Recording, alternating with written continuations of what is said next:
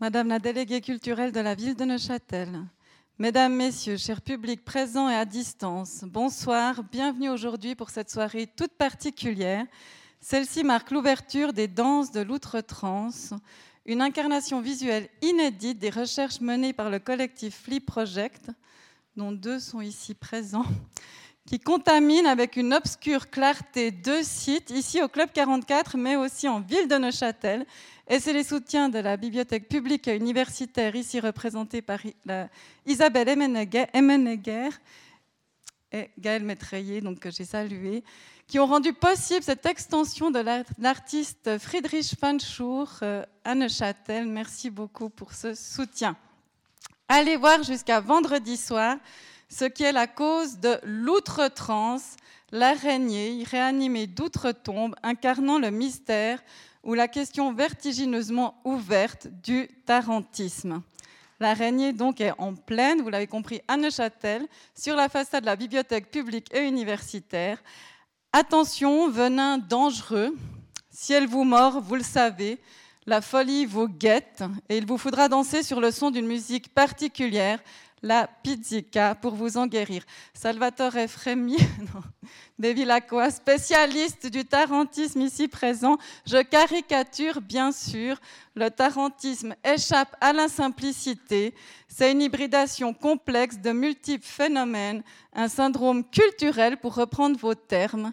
Vous êtes ah, j'ai vu ça sur Internet, mais pas dans l'essai. Alors voilà, c'est du danger d'Internet. Donc, euh, qui a quand même écrit un livre dans l'essai, un essai dans le livre. Euh, ah, mais que vous avez quand même recité. Voilà, donc c'est pas tout à fait faux. Donc, me rassurez. mais vous êtes quand même le grand spécialiste de la question, mais de la patrimonialisation. Je me concentre du tarantisme, hein, plus particulièrement. En tout cas, merci de nous avoir rejoints ce soir. Il nous a fait une, synthèse en cinq minutes vraiment très éclairante juste avant sur le phénomène justement du tarantisme.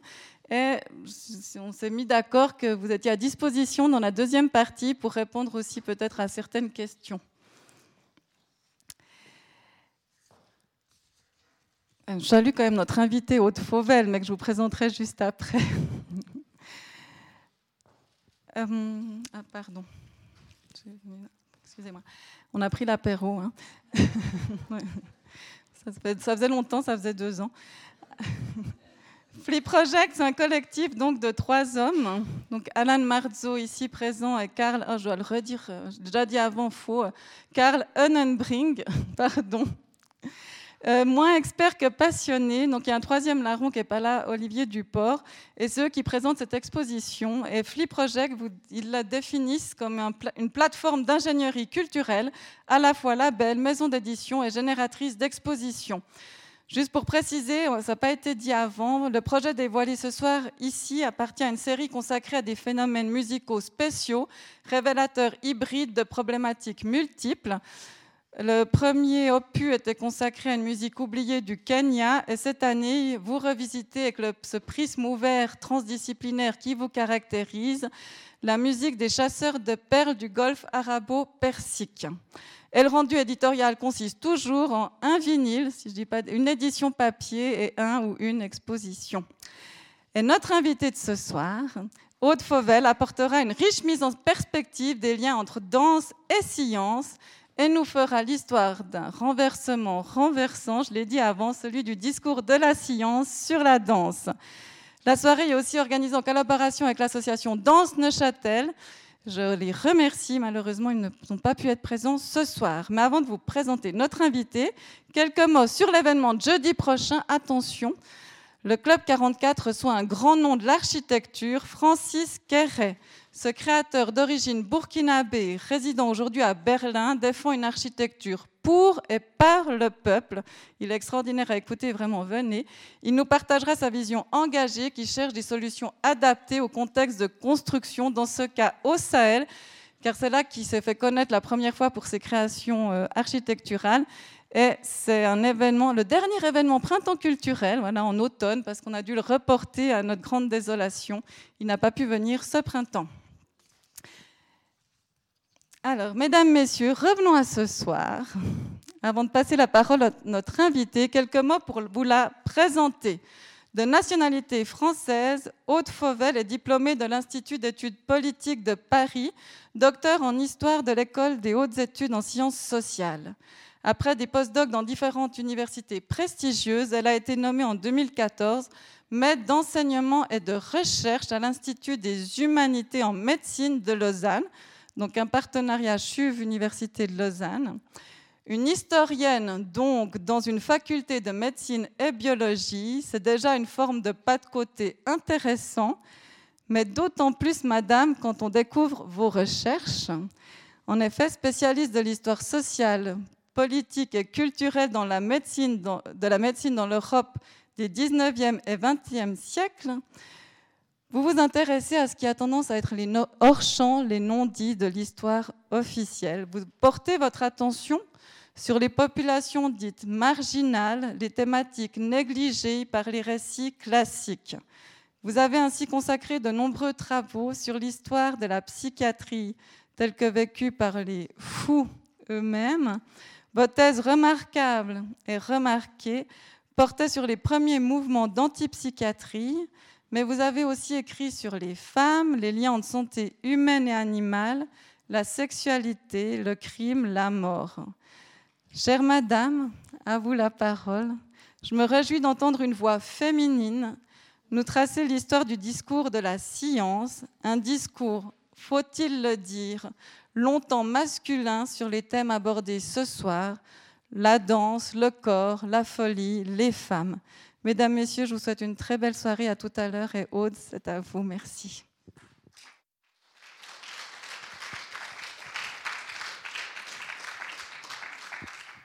Alors merci beaucoup et merci pour le Club 44 de son invitation et le collectif euh, Flip Project d'avoir pensé à moi pour euh, cette conférence ce soir.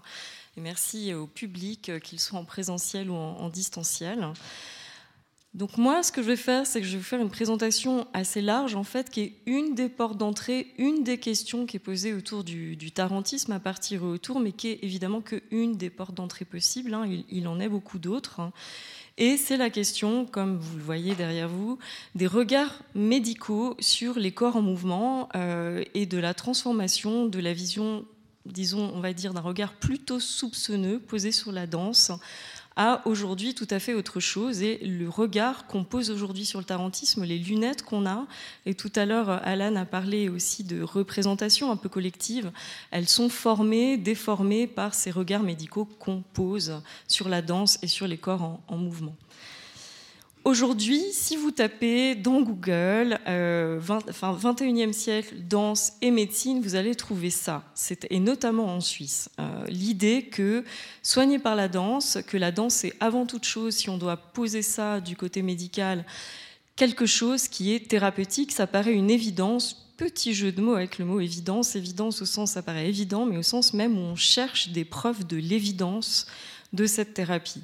Un certain nombre de livres grand public, là je vous en ai mis euh, quelques-uns, il y en a beaucoup, beaucoup d'autres, hein, mais c'est juste euh, un petit exemple. Un exemple aussi de ce qu'on trouve euh, en termes euh, de, qu'est-ce que la danse pourrait apporter, donc un bien-être psychique, une relaxation, mais également, comme là vous pouvez le voir plus largement, euh, que carrément on, voilà, on peut lutter contre le capitalisme en, dansant, que ça améliore l'image du corps et, et, un certain nombre de choses, ça paraît évident. Des prestations peuvent être remboursées hein, de danse-thérapie. Là, je vous ai mis un exemple au, HUG. Un certain nombre de collectifs s'intéressent à ça, côté suisse, euh, notamment cette association, mais pas que. J'ai mis évidemment qu'un exemple. Et comme je vous le disais, des recherches scientifiques où, ça c'est un bon article, c'est assez euh, intéressant, la question n'est même plus de savoir, en fait, c'est une évidence posée d'entrée de jeu hein, dans l'article, qui est que la danse, c'est nécessairement thérapeutique, forcément. Et ensuite, on s'applique à trouver, donc là, c'est dans le cas de la danse électronique, quels sont les effets thérapeutiques de cette danse et de cette musique particulière, mais on ne se pose même plus la question de savoir si la danse est thérapeutique. Ça va de soi. Ensuite, juste, on, on applique le raisonnement et on cherche les bienfaits spécifiques de telle ou telle démarche. Et pourtant, ça va de soi, mais en fait, ça ne va pas de soi du tout. Déjà parce qu'historiquement, ce n'est pas forcément le regard qu'on a posé, mais tout simplement aussi parce que cette idée que la danse, ça entre dans le champ d'étude de la médecine, que ça doit être médicalisé dans un sens ou dans l'autre, c'est très spécifique déjà, ce n'est pas une question pertinente dans d'autres espaces culturels, ça paraîtrait même très étrange de se poser la question ailleurs qu'en Occident. Alors pourquoi justement Pourquoi cette attention spécifique de la médecine, la science aussi en général, mais de la médecine en particulier, à la danse? D'où ça vient? Est-ce que ça va de soi? En fait, non. Pourquoi la danse particulièrement? Pourquoi pas, je ne sais pas, la marche? On est dans un pays de marcheurs, un pays de, marathoniens aussi. Pourquoi pas la gymnastique? Pourquoi la danse, en fait? Tout simplement. Et la question que je vais euh, voir avec vous rapidement, parce que ce sera un très large panorama. Moi, je suis une spécialiste de l'histoire du 19e, je vais en dire un, mot dans un instant, mais quand même, largement, la question, c'est que font les médecins à la danse Et inversement, que, font, que fait la danse à la médecine et que font les danseuses, en particulier aux médecins masculins? On verra que c'est une des questions qui revient. Il y a, aussi des danseurs hein, qui posent des questions, mais c'est vrai que c'est très lié à des questions de genre. Jusqu'à une période récente, les médecins étaient principalement des hommes. Alors voilà, je suis euh, une historienne, une prof, donc euh, je fais des documents pédagogiques avec des plans. Donc ce soir, je vous ai aussi fait un plan. c'est un plan classique chronologique. Voilà, simplement vous allez voir dans la question bonne et mauvaise danse que ça vient des temps anciens, on peut même faire remonter ça à l'Antiquité. Je ne vais pas, je ne suis pas une spécialiste de l'Antiquité, de l'époque moderne ou du Moyen Âge, je vais plutôt voir avec les lunettes de ce qu'on a retenu, de ce qui continue aujourd'hui et dans, dans la période contemporaine, donc 19e, 20e, 21e, de nous influencer, quelles sont les images. Je vais beaucoup vous montrer des images parce que le problème de la danse, c'est que pendant très longtemps, nous n'avions pas la vidéo.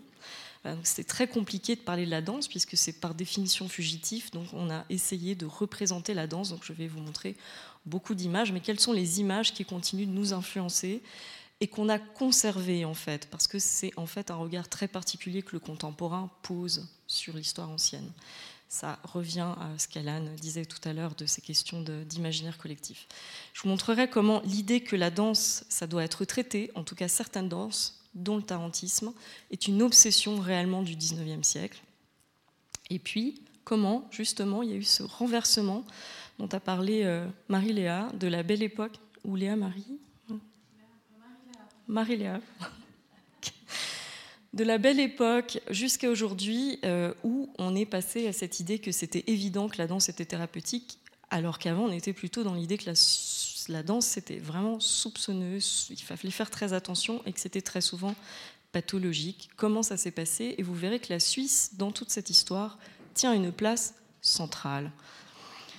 Alors, c'est un vieux topos, euh, petite euh, voilà. Ce qu'on a retenu de l'Antiquité grecque, qui est en partie de ce que je sais, en partie faux, mais c'est une opposition entre deux représentations, deux types de vision de la danse, qui est donc, vous voyez à gauche, Terpsichore, la muse de la danse.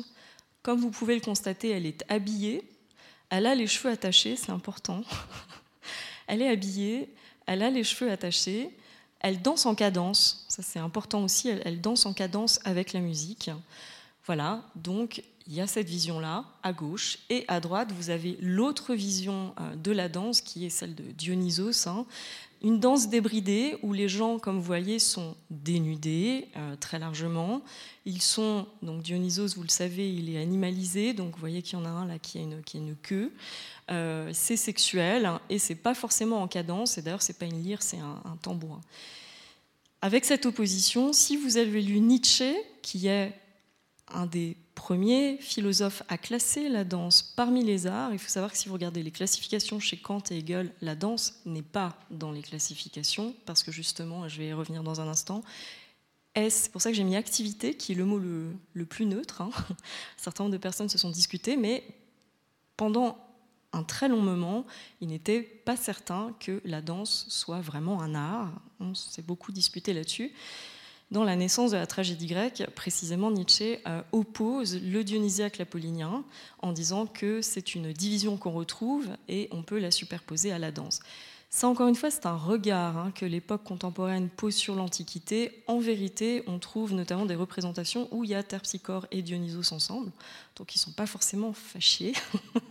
il n'y a pas euh, comme ça forcément une opposition, mais c'est comme ça que ça a été repris par la suite, l'idée qu'il y a à gauche la bonne danse, la danse réglée, la danse correcte, la danse habillée, et à droite la danse un peu étrange, la transe, et on, est en train de ripailler aussi à la question de l'alcool.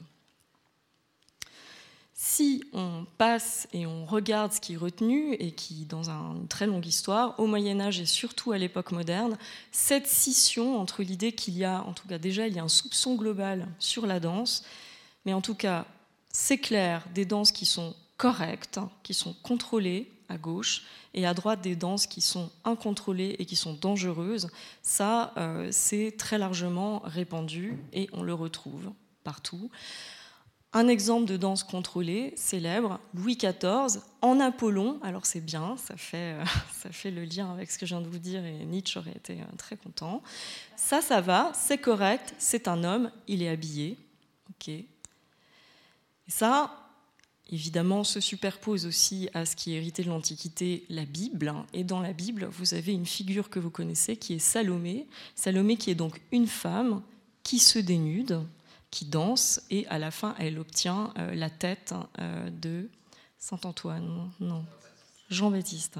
Hein, oui, moi les saints, vous allez voir qu'il y a beaucoup beaucoup de saints. D'ailleurs, ce soir c'est la Sainte Aude, donc euh, je me place tous les auspices. Voilà, donc ça, cet héritage biblique, hein, la, figure de Salomé, la femme qui danse, qui se dénude, c'est évidemment un énorme problème. voilà. Et les visions de Dionysos, on voit comment on reprend hein, dans les représentations des choses qui viennent de la culture païenne. Bien entendu que euh, on voit la filiation avec la peur du sabbat des sorcières. Donc là, c'est un extrait d'un livre qui a servi aussi à comprendre euh, les sorcières, donc euh, particulièrement influent ici aussi en Suisse. Euh, si vous ne le savez pas, le canton vaudois a le record absolu du nombre de sorcières au prorata des, habitants qui ont, été, qui ont été envoyés au bûcher. Je l'ai repris cette gravure, elle va avoir une longue postérité, elle, a été reprise par un fameux aliéniste, c'est l'ancêtre du mot psychiatre, Bourneville, c'est pas, donc il y a une très très longue filiation. Et vous voyez que là aussi, la danse est donc enfiévrée, hein, euh, il y a une personne animalisée, ce sont des danses animales, elles ne sont pas contrôlées, elles ne sont pas civilisées, et il y a des femmes là aussi, et ce sont des sorcières, et donc elles sont euh, en partie sataniques. Ce qui veut dire que du point de vue du contrôle politique, Hein, du, regard qui est posé. Là, il n'y a pas encore forcément de médecin, euh, mais il y a très clairement une vision donc, du politique qui s'en empare, de ce qui est contrôlé, de ce qui est correct. Donc Louis XIV danse. Mais en revanche, il y a des danses qui sont interdites, hein, qui sont euh, voilà, très clairement régulées. Et là, je vous ai mis un, exemple euh, fameux qui est Calvin, qui vous explique que la danse, de toute façon, c'est une porte ouverte à Satan.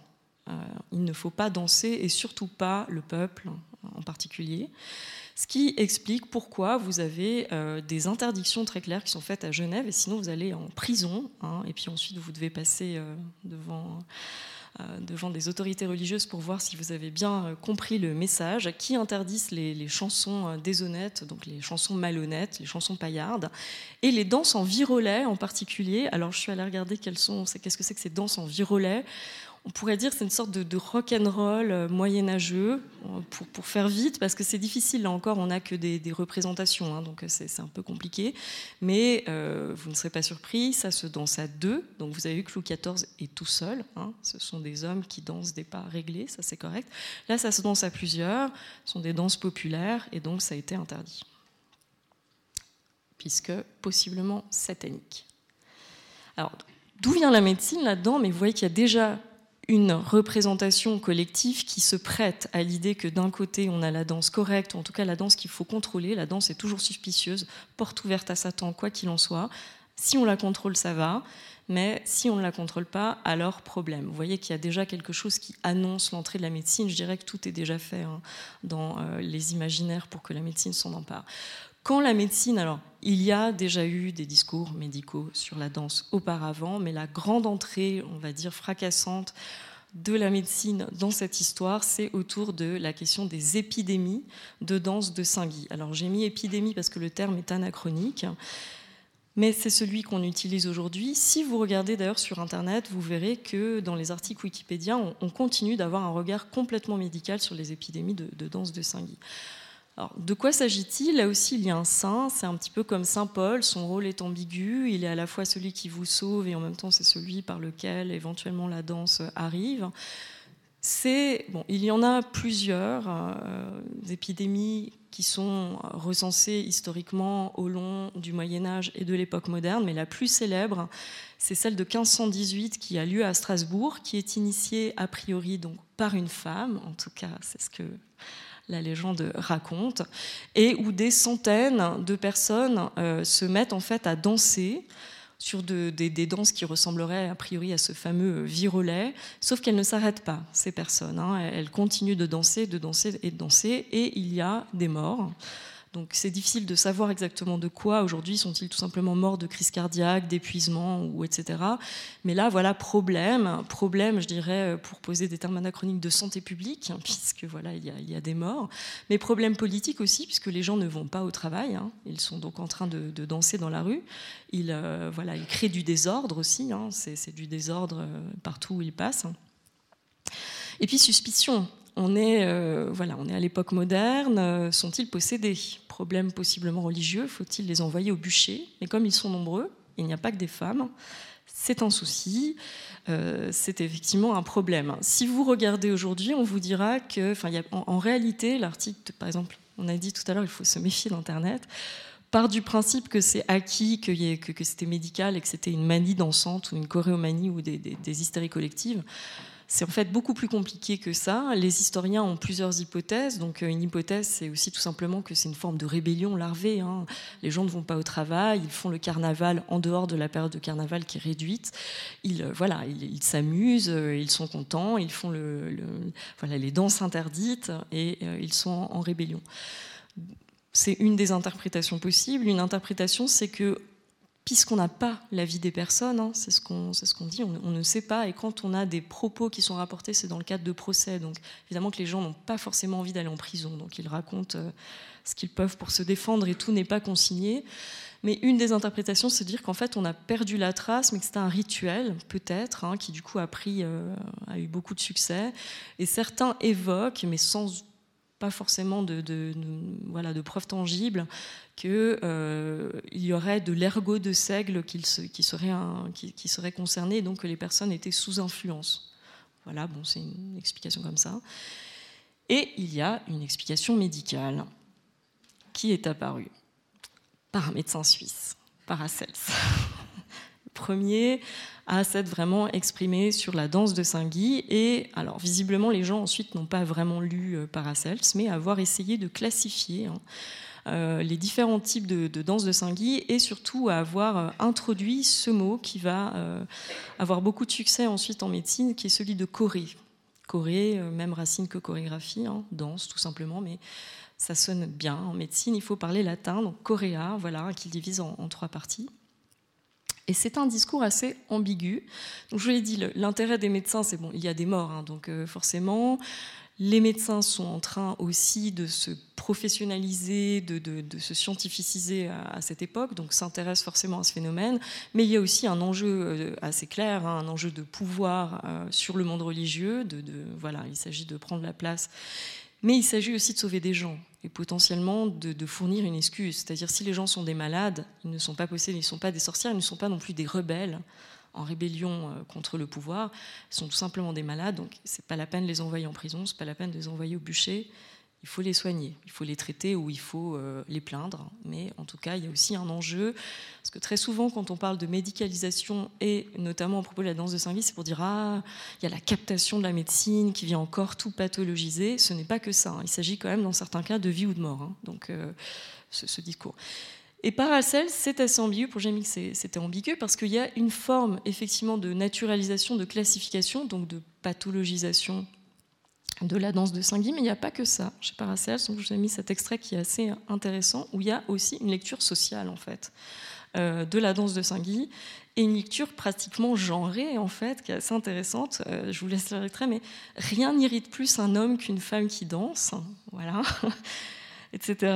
Et puis, à la fin, il y a cette idée qu'il y a, finalement, ça vient des femmes, d'autres femmes qui se mettent à danser, Et puis finalement, les hommes interprètent que c'est un châtiment du ciel parce que c'est leurs femmes qui se mettent à danser, mais euh, nous dit euh, Paracel, c'est presque finalement une rébellion des femmes contre les hommes.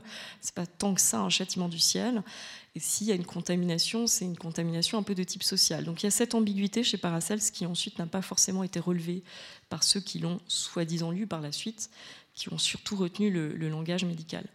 Une autre personne qui s'est beaucoup euh, intéressée euh, à ces questions, c'est Sydenham, qui lui est anglais. Je vous laisse lire euh, le, titre, c'est ultérieur, hein, en 1600. 76, voilà, c'est juste, qui lui aussi, contrairement aux lectures que vont en faire ultérieurement les médecins, a un propos assez, euh, assez ambigu sur ces questions. En tout cas, le terme de Corée est forgé, la médecine a dit que ça relevait de la médecine, Paracels et Sydenham sont des classiques, hein. ils, sont, euh, ils sont lus, c'est pas des obscurs euh, livres que personne n'a lus, ils sont très célèbres. Voilà, donc entrer dans la médecine, mais il n'y a plus tellement d'épidémies de danse de Saint-Guy pour un certain temps. Le problème, finalement, disparaît un petit peu de la scène. Donc il y a eu euh, ces livres, mais voilà, ça s'efface, hein, ça s'éclipse, 17e, 18e. Et, alors je ne sais pas pourquoi c'est là, ça, pardon, ça ne doit pas être là du tout. Euh, ah si, pardon, je, je l'ai effacé. Oui, je voulais vous montrer dans la précédente dia, on peut le faire maintenant. Aujourd'hui, donc je vous l'ai dit, on a des images, mais on n'a pas de, film par définition, on n'a pas de représentation.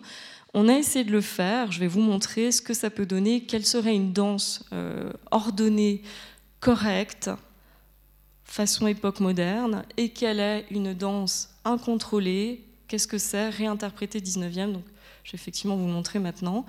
Le roi qui danse, qui danse Apollon, donc ça, vous allez voir, on a euh, on a en tout cas les dessins hein, euh, des pas. C'est une danse qui s'est héritée puisque aristocratique. Et dans ce film que vous connaissez peut-être pas, que je vous conseille parce que Benoît Magimel est extraordinaire dans ce film. C'est lui qui fait Louis XIV et il danse vraiment.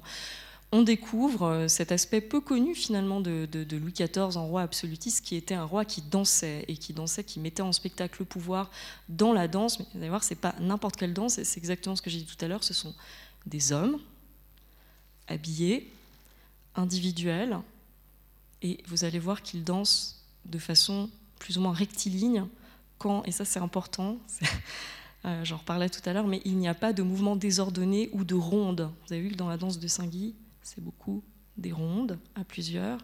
Là, c'est très différent. Donc, si ça veut bien fonctionner. Le roi dans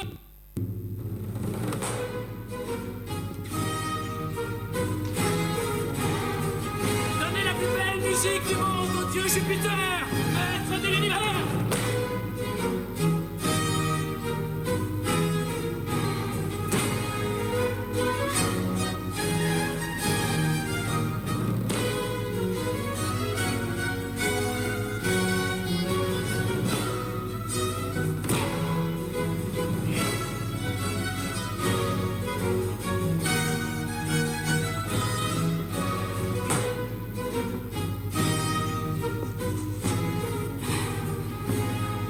m'aviez donné votre parole, Madeleine. J'allais faire ma demande à votre père. Il attendait.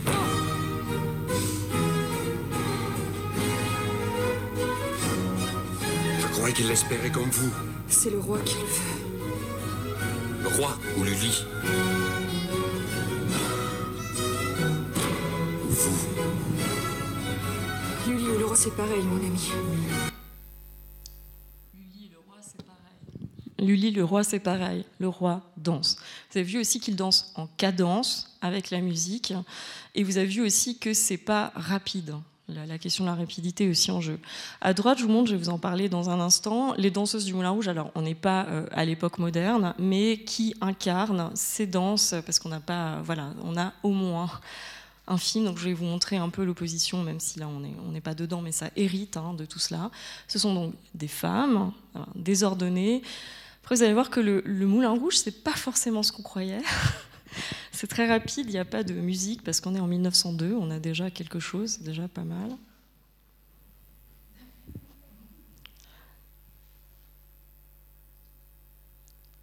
Voilà, vous voyez que c'est pas le, Moulin Rouge euh, de l'heure actuelle. Hein. elles montrent quand même euh, leur dessous, elles montrent leur chemise et elles montrent quand même leurs fesses à la fin. Voilà. Donc on hérite hein, euh, d'une médicalisation qui s'est opérée déjà à l'époque moderne et vraiment de cette idée la danse, c'est suspect, potentiellement satanique, potentiellement pathologique. Si c'est contrôlé, encadré, régulé, alors éventuellement. Mais par contre, pour tout le reste, c'est dangereux. La danse, c'est maladif. La danse, c'est potentiellement épidémique. La danse, c'est contagieux aussi. Hein. donc euh, voilà, la danse, c'est contagieux. Et la danse, il y a des femmes.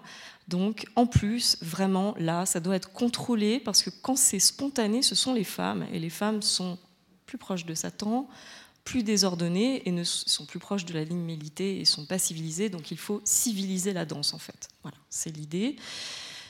Avec la médecine qui vient en principe avec un discours en fait assez mesuré, mais ce qu'on va retenir au 19e siècle, c'est la médecine doit s'en occuper. C'est surtout ça qu'on retient, et on retient le message, la danse, c'est dangereux, peut-être même que c'est une maladie, une maladie qui s'attrape, une maladie qui se contamine.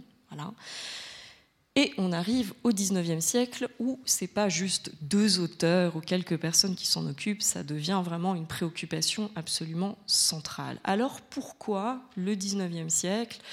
Pourquoi la danse devient une préoccupation centrale au 19e Qu'est-ce qui se passe qui explique euh, qu'on se met subitement en médecine à parler de la danse tout le temps, à mettre euh, en précaution contre la danse, etc. Eh bien, ce qui se passe d'abord, c'est la peur du retour des épidémies dansantes et surtout de la peur de la contamination et de la contagion de la révolution par la danse. Voilà, ça c'est une peur euh, qui, bien sûr, bah, en France, avec euh, la première révolution, puis il va y avoir un certain nombre de révolutions. Est-ce qu'il y aurait, euh, tout, au long du 19e, un facteur dansant là-dedans? Est-ce que la danse participe hein, à tout cela?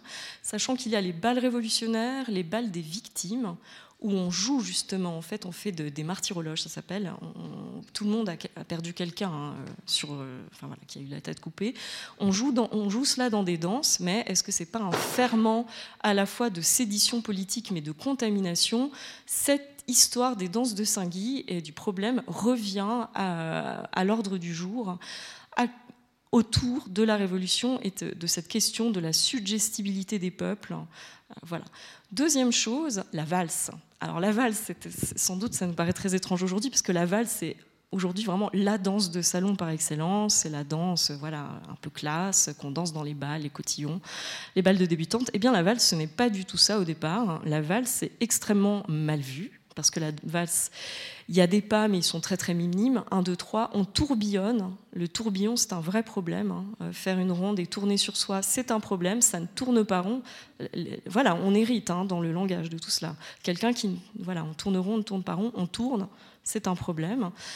Et puis, bah, voilà, la valse, c'est un homme et une femme, ça tourne ensemble, ça virevolte, donc c'est un problème. La polka, on hérite de cela. Alors j'ai été regarder pour voir d'où vient cette comptine. Hein. On ne sait pas exactement, mais je pense que vous connaissez la comptine où ça dit mon papa ne veut pas que je danse la polka.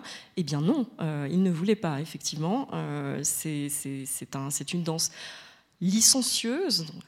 Il y a un problème de moralité, hein, de mode mœurs derrière ça, mais il y a peut-être aussi un problème tout simplement de dangerosité maladive.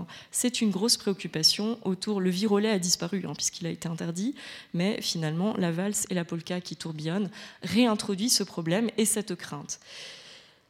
Autre, euh, autre, facteur qui vient mettre euh, la danse au cœur du monde médical, c'est tout simplement qu'au XIXe siècle, au cours du XIXe siècle, la médecine mentale, comme elle s'appelait au départ, médecine mentale opposée à médecine somatique ou médecine physique, va se spécialiser, va devenir une profession à part entière, avec même plusieurs disciplines qui vont devenir concurrentes, la neurologie, la psychiatrie, puis la psychologie, la psychanalyse, la psychothérapie.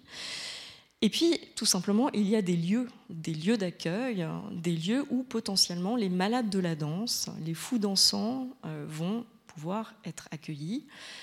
Je vais en parler dans un instant. Un des grands lieux d'accueil euh, des fous dansants, c'est la Salpêtrière à Paris et le fameux euh, professeur Jean-Martin Charcot que vous voyez ici. Troisième facteur auquel on pense moins, moins remarqué par les historiens de la médecine, mais parce qu'il y a des concurrences aussi, c'est, je dirais presque, il y a l'institutionnalisation de la médecine, mais là, l'institutionnalisation du divertissement. Et en fait, les premières boîtes de nuit, si on veut, hein, qui sont énormes. Et précisément, là, ça va être beaucoup de gens dans la ville qui vont être mis ensemble. Donc, Évidemment, vous voyez tout de suite le problème qui va bientôt apparaître à l'esprit des médecins, c'est est-ce qu'on n'est pas dans des lieux de contamination épidémique? Vous voyez les résonances avec aujourd'hui, dans ce qui ne s'appelle pas encore des boîtes de nuit, qui s'appellent des balles d'encens, des cabarets, etc., mais qui sont infiniment plus gros qu'aujourd'hui. Le Moulin Rouge aujourd'hui existe toujours et est divisé en deux parties. La partie spectacle pour les touristes japonais, américains qui voient des femmes... Euh, dénudés qui font des, mouvements qui n'ont rien à voir avec euh, d'ailleurs ceux de l'époque, et une énorme boîte de nuit sur trois étages.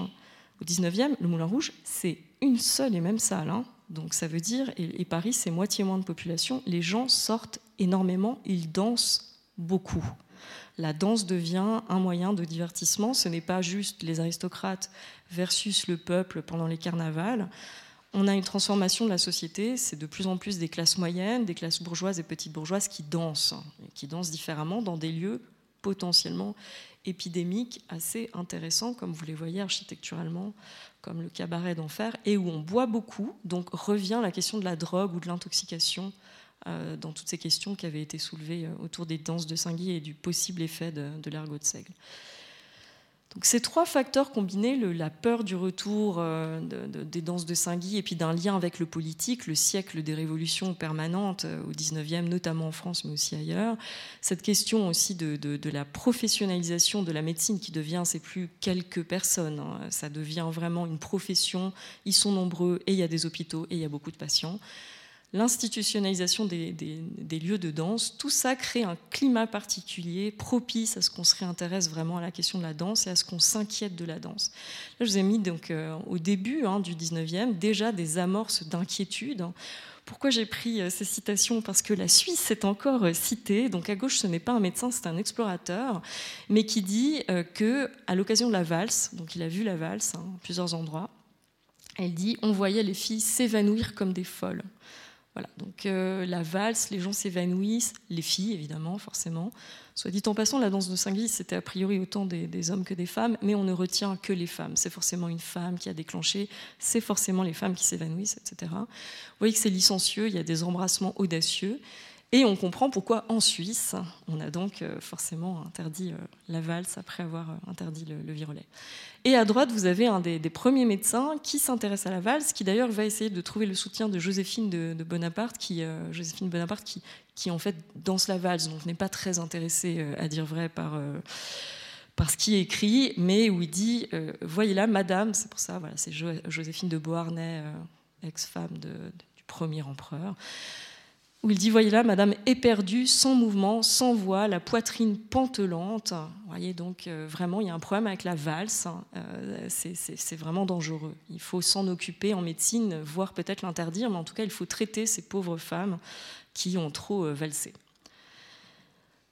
Bon, on arrive à Charcot, ça a été évoqué tout à l'heure, le grand maître de l'hystérie. Je vous ai montré euh, tout à l'heure euh, une fameuse représentation. L'école de la Salpêtrière à Paris, ça ne veut pas dire qu'on n'en parle pas ailleurs, mais il est vrai que du point de vue de la thématisation pathologique de la danse, l'école de la Salpêtrière parisienne autour de Charcot va avoir une influence dominante sur les discours, que ce soit en France ou ailleurs, en Suisse incluse. Donc c'est vrai que là, et c'est pas parce que je suis française, il y a vraiment une influence euh, de la salpêtrière sur ces questions. Arrive Charcot qui dit alors c'est très bien, je pense effectivement qu'avec la danse, euh, il y a un souci potentiel, qu'il y a des malades atteints de chorée. Donc là, on repart chercher Paracels et surtout Sidenham. Mais finalement, on ne comprend plus rien, parce que ce mot Corée, il est extrêmement compliqué. Ça veut dire quoi? Qu'est-ce que c'est que cette Corée Et puis, est-ce que c'est la même chose Les épidémies de Saint-Guy, le tarantisme, avec cette grosse ambiguïté du tarantisme qui va continuer à être discutée pendant tout le 19e et le 20e, jusqu'à ce que des examens toxicologiques viennent définitivement clore la question. Mais est-ce que les tarantistes, par exemple, c'est comme les épidémies de Saint-Guy ou est-ce qu'il y a quelque chose de particulier parce qu'il y aurait un venin impliqué avec la tarentule? Mais en tout cas, voilà, euh, il y a ces, questions des, valses, euh, des gens qui ont l'air d'être contaminés, cette vieille question de la, des, épidémies de Saint-Guy. Mais aujourd'hui, qu'est-ce qu'on peut dire de ça?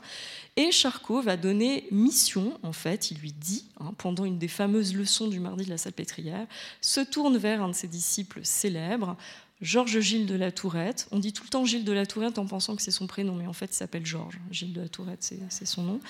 Et lui dit On comprend rien avec les, les c'est le chenille, pour prendre un terme suisse. Bon, il ne dit pas ça. Il lui dit euh, Ce n'est pas clair, la nosologie n'est pas éclairée. Nous, nous avons finalement que Sydenham, c'est un peu vieux quand même, c'était il y a deux siècles. Et donc, ce serait bien que tu nous fasses une étude plus claire, euh, que tu classifies en fait les chorés, puis que tu, tu re-expliques, que tu remédicalises, que tu, que tu fasses vraiment entrer dans la neurologie Attention, Charcot, contrairement à ce qu'on dit, n'est pas un psychiatre ou un aliéniste, un neurologue. Lui, il s'occupe des troubles nerveux. Il laisse euh, aux aliénistes le soin de traiter les dégénérés incurables, comme on dit à l'époque. Lui, il s'occupe des personnes qu'il estime pouvoir être soignables. Ce qui veut dire que d'entrée de jeu, on fait entrer quand même les, fous dansants dans la catégorie des, des gens qu'on peut soigner. Euh, c'est ça aussi que ça veut dire la captation par Charcot, ça veut dire qu'on peut les soigner. Donc là, je vous ai mis un, extrait hein, assez intéressant euh, qui, de, Gilles de la Tourette qui nous parle. Alors, vous voyez qu'on parle aussi de, l'épilepsie qui fait son entrée. Donc, la chorée va être lue à travers ses lunettes. Ce sont des hystériques épileptoïdes, pour faire vite, choréiques. Mais là-dedans, peut-être y a-t-il des choréiques qui sont atteints vraiment organiquement. C'est ce qui va devenir la chorée de Huntington. Voilà, ça c'est une grande euh, différence qui va être faite. En réalité, il a beau lui avoir dit de, ranger les choses, ça va immédiatement continuer d'être dérangé. C'est-à-dire que si vous regardez sur Internet Corée de Sydenham, qui existe toujours, vous trouverez que c'est l'ancêtre de la Corée de Huntington, ce qui ça voudrait dire que c'est complètement organique, et d'autres vous dites que c'est un synonyme de, euh, danse de danse de Saint-Guy et, épidémie de manie dansante. Donc en fait, le, classement n'a pas du tout fonctionné. Techniquement, on n'a rien retenu du tout de, de ce classement. Enfin, il essaye de le faire. Et il nous dit, parce que de quoi s'agit-il en fait? Puisque là, on a plus des épidémies de Saint-Guy. Qui sont les patients qui arrivent avec un, qui sont marqués dans les dossiers comme étant atteints de chorée Donc là, c'est intéressant parce qu'on a un cas, donc je vais vous le lire. Et c'est un cas aussi, la lecture et comment il traite du cas, qui est assez intéressant pour nous expliquer qu'est-ce que c'est qu'une danse qui serait malsaine, hein, pathologique, quel est le mouvement, parce que finalement, qu'est-ce qui distingue un danseur d'un autre danseur? Voilà. Alors justement, il nous souvient qu'un jour, à propos d'une malade de cet ordre, c'est une femme évidemment, Monsieur Charcot fit venir à la salle pétrière Monsieur Hansen, un homme, maître de ballet à l'opéra, le ballet, danse classique, réglé, ordonné, etc. Celui-ci, invité à déterminer le tracé de cette ballerine d'un nouveau genre, dut s'avouer vaincu devant la complexité de ses mouvements. Là, vous voyez, en fait, la choréique, eh ben, c'est celle qui n'est pas classable. On ne peut pas tracer les mouvements, ils n'ont pas de chorégraphie en fait. ils n'ont pas de chorégraphie, ils ne sont pas donc dans la danse ordonnée, contrôlable, et c'est là qu'est la pathologie. C'est qu'on ne peut pas faire de chorégraphie, la pathologie, et la distinction entre un mouvement qui serait malade par rapport à un mouvement qui serait juste un mouvement, elle se fait là, c'est qu'on ne peut pas la catégoriser, on ne peut pas le reproduire. Ensuite, euh, il essaye de dire, il essaye d'expliquer du coup par les mots. Donc, vous voyez que les mots, c'est très vite, euh, ben, on ne comprend pas forcément. Hein. Donc, dans le cas où c'est le bras qui a été excité, donc c'est qu'on l'a touché, elle a un point euh, synesthésique de, un bouton pressoir, et quand on appuie dessus, en fait, elle déclenche le mouvement. Immédiatement, ce bras part animé de mouvements cadencés, rapides, dans lesquels la malade sent battre des œufs. Bat des œufs. Puis elle fléchit ses doigts, en applique la pulpe contre le pouce et élevant le bras fait le geste de l'orateur qui démontre. De temps en temps, le membre supérieur tout entier est emporté de grands mouvements de circonduction. Les membres inférieurs s'agitent également à leur tour et si la malade est debout et soutenue, elle danse alternativement sur chaque pied, imitant à peu près la bourrée, danse populaire, ou les danses des tziganes, regard euh, défavorable, ou des ingaris d'Andalousie. Voilà. Pendant la durée de l'attaque, la malade est complètement consciente et fait euh, remarquable quand on est placé à côté d'elle, elle est exécuté un de ses plus grands mouvements. Bon, après, c'est un petit peu déformé, hein, je suis désolée pour le, mauvais scan.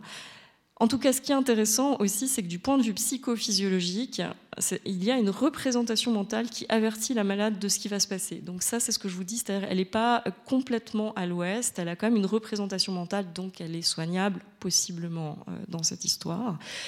Et puis, si vous l'interrogez, donc on peut lui parler aussi pendant l'accès, elle souffre pas, elle est juste fatiguée.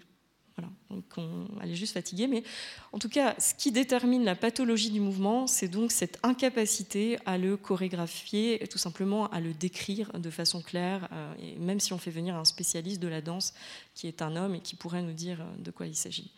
Là, je vous ai mis quelques exemples. Alors, ils ont quand même essayé hein, de, montrer les choses. À droite, donc ça, ce n'est pas une patiente, c'est juste un des exemples de la façon dont on va essayer d'utiliser de manière générale la photographie ensuite pour pouvoir décomposer les mouvements. Là, c'est un mouvement correct. Et ce que vont dire les premiers photographes, c'est de dire ben, on n'arrive pas à prendre des photographies des choréiques, des tarantistes et autres, parce qu'elles vont trop vite. Donc on ne peut pas décomposer le mouvement, donc pathologie aussi. Et puis à gauche, bah, vous avez comme un essai de reproduction avec du dessin de différents mouvements d'une personne qui, serait atteinte de Corée. Et je vous ai dit, il n'y a quand même pas la grande révolution de Charcot que tout le monde a oublié. en, réalité, ce n'est pas le premier à le dire, mais lui, il l'affirme. C'est de dire les hystériques épileptoïdes, ça peut aussi être des hommes, parce que ça ne vient pas de l'utérus, ça vient du système nerveux et du cerveau, donc il peut y avoir des hommes. Et il y a des patients, donc moi je suis allée regarder euh, aussi dans les registres, qui sont classifiés comme étant choréiques et qui viennent d'ailleurs consulter pour cette question de la danse malade, dont un danseur qui dit Moi, je n'arrive plus à m'arrêter de danser, donc j'ai l'impression que j'ai un problème. En plus, du coup, je suis fatiguée quand je dois faire euh, la danse classique, donc comment faire? Aidez-moi. Ce qui montre aussi qu'il y a une, grande réception de cette. Euh, de cette notion que la danse est pathologique, puisqu'il y a des patients qui viennent consulter librement. Lui, c'est un cas où il vient en consultation externe. Euh, il paye, donc je vais vous expliquer dans un instant comment il est soigné. Il ne reviendra pas, mais qui, paye pour être soigné de, son affliction. Un exemple, quelques exemples. Donc, on voit qu'un sujet s'apprend quand euh, il y a des thèses. voilà, un certain nombre de thèses qui sont écrites sur les chorés.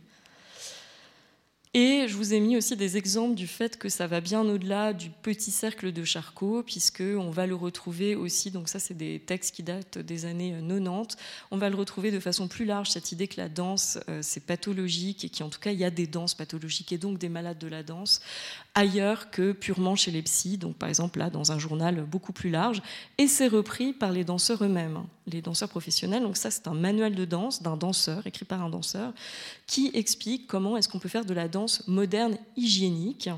Voilà, donc la danse hygiénique par opposition, s'il y a des danses hygiéniques, il y a des danses qui sont pas hygiéniques, qui sont pathologiques.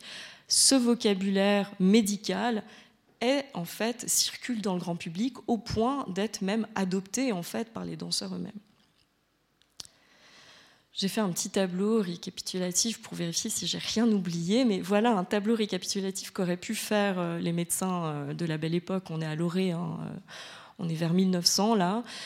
Vous voyez, je vous ai un peu déjà tout dit, mais c'est très important aussi, on le voit dans les représentations des hystériques, quand vous êtes choréique, un autre indice du fait qu'on ne peut pas vous prendre en photo, on ne peut pas reproduire les mouvements, c'est que vous avez les cheveux détachés. Et vous faites comme ça, on voit ça aussi euh, dans le tarantisme. Tous les choriques ont les, souvent les cheveux détachés ou leurs cheveux se détachent. Et les cheveux détachés, être en cheveux, c'est déjà amoral, mais c'est aussi un signe capillaire d'aliénation mentale, vraiment. Hein. C'est-à-dire que les, femmes qui ont les cheveux en bataille et les cheveux aussi touffus, c'est un signe indéniable du fait qu'il y a un problème. On en a des héritages aujourd'hui. Quand vous faites du headbanging en métal, vous avez les cheveux longs, vous balancez la tête comme ça, vous reprenez des mouvements qui sont hérités de ces mouvements dits pathologiques du 19e. Voilà, donc je vous l'ai dit, on est, voilà, vous avez bien vu avec Louis XIV, on est sur du rectiligne. Quand on tourne, on tourne lentement. Voilà, on peut faire des entrechats, mais voilà. On n'est pas sur des rondes, euh, contrairement à la danse maladive choréique. Et on est sur de l'apprentissage, très important, on n'est pas sur de la contagion et ou de la contamination dans le cas particulier du tarantisme, puisqu'il y a cette idée aussi du, venin. On est sur de la cadence versus de la transe, et puis on est dans un cas sur de la socialisation. Dans les danses hygiéniques, on explique que c'est quand même un bon moment pour les jeunes gens de se rencontrer. Il y a quand même cette idée, hein, les clubs de danse, hein, quand même, on ne jette pas tout à la poubelle. Euh. Mais la socialisation, ça va. La promiscuité, par contre, euh, ça ne va pas. Alors justement, comment est-ce qu'on soignerait ces malades de la danse? Est-ce qu'on pourrait les soigner? Alors là, c'est un petit peu comme tous les hystériques épileptoïdes. Euh, pour les soigner, on a un certain nombre de, moyens classiques. Les bains, l'hydrothérapie, les bains froids en particulier, avec des jets euh, d'eau froide. On a euh, ce qui déclenche et ce qui enlève la crise, donc chez les femmes et chez les hommes potentiellement l'hypnose, qui initialement est utilisé comme un moyen expérimental, mais ensuite va être interprété comme étant un moyen possible de traitement. On a la compression des ovaires pour les femmes et pour les hommes, on a la compression des testicules en symétrie. Donc je vous expliquais ce danseur, euh, le registre n'a pas le nom euh, justement du danseur en question, mais du ballet de Paris qui vient, qui paye pour une consultation chez Charcot, qui pratique la compression des testicules et qui note dans le cahier le malade est guéri puisqu'il n'est pas revenu. On peut s'interroger sur cette interprétation. Euh, en tout cas, voilà. Et euh, Georges Gilles de la Tourette nous dit est-ce que voilà, est-ce qu'il faut faire danser les, les danseurs malades? Est-ce qu'on pourrait, par exemple, comme dans le cas du tarantisme, puisque c'est un des points d'achoppement, puisque soi-disant les personnes guérissent hein, en danse intermentale, mais est-ce que ça pourrait être un moyen de faire danser, mais en, les faisant danser bien, entre guillemets, justement, du bon côté? Puis vous voyez qu'il dit vraiment, euh, il faut que ce soit un exercice hygiénique. Ils sont plus pour la gymnastique. D'ailleurs, à la Salpêtrière, ils font venir, euh, j'ai trouvé dans les archives, euh, il y a une gymnaste, donc ils leur font faire des, des, des mouvements d'exercice de gymnastique plutôt coordonnés. Mais vraiment, on doit faire attention parce que les soirées où la danse se prolonge, le Moulin Rouge en particulier, hein, qui est directement attaqué par Georges Gilles de la Tourette, j'en parlerai tout à l'heure, c'est pas bon. Ça, ça va pas parce que ça, voilà, elles vont de nouveau s'exciter, redevenir choréiques. Pourtant, et ça, vous avez peut-être entendu parler d'un film qui vient de sortir sur Amazon Prime, Le bal des folles. Pourtant, à la Salpêtrière et dans les asiles, il y a un bal chaque année qui est un bal costumé où on fait danser les patients. C'est assez logique, et ça, contrairement à ce que dit le film, Charcot et Georges Gilles de la Tourette sont plutôt contre euh, cette tradition, ils la respectent. Mais voilà, euh, cette ambiguïté, quand même, il y a cet héritage où on pense que ça peut faire, dans certains cas, du bien aux patients de se défouler un peu, mais c'est un peu comme le carnaval, du moment que c'est pas trop trop long. Le fameux film, si vous l'avez pas vu, je vous recommande, je le trouve euh, personnellement infiniment plus intéressant que le livre hein, dont il est tiré. Alors, on arrive justement, bah, ça tombe bien, j'aurais fait une heure, il me reste dix minutes pour vous parler euh, du retournement de la belle époque euh, jusqu'à aujourd'hui. Comment on passe de ce soupçon posé sur la danse, et sur les femmes en particulier, de l'idée que c'est toujours suspicieux, il faut faire attention, euh, quoi qu'il en soit, et c'est très souvent pathologique, c'est quand même embêtant, d'autant que c'est contaminant, à l'idée qu'en fait, comme je fais en introduction, la danse est toujours thérapeutique. Et comment est-ce qu'on a fait ce grand balancement entre, entre euh, l'image de gauche et l'image de droite, pour faire vite? Eh bien, ça vient des femmes, quand même, en particulier, Marie-Léa sera contente, qui vont euh, largement participer à, à, ce retournement, et en particulier certaines patientes.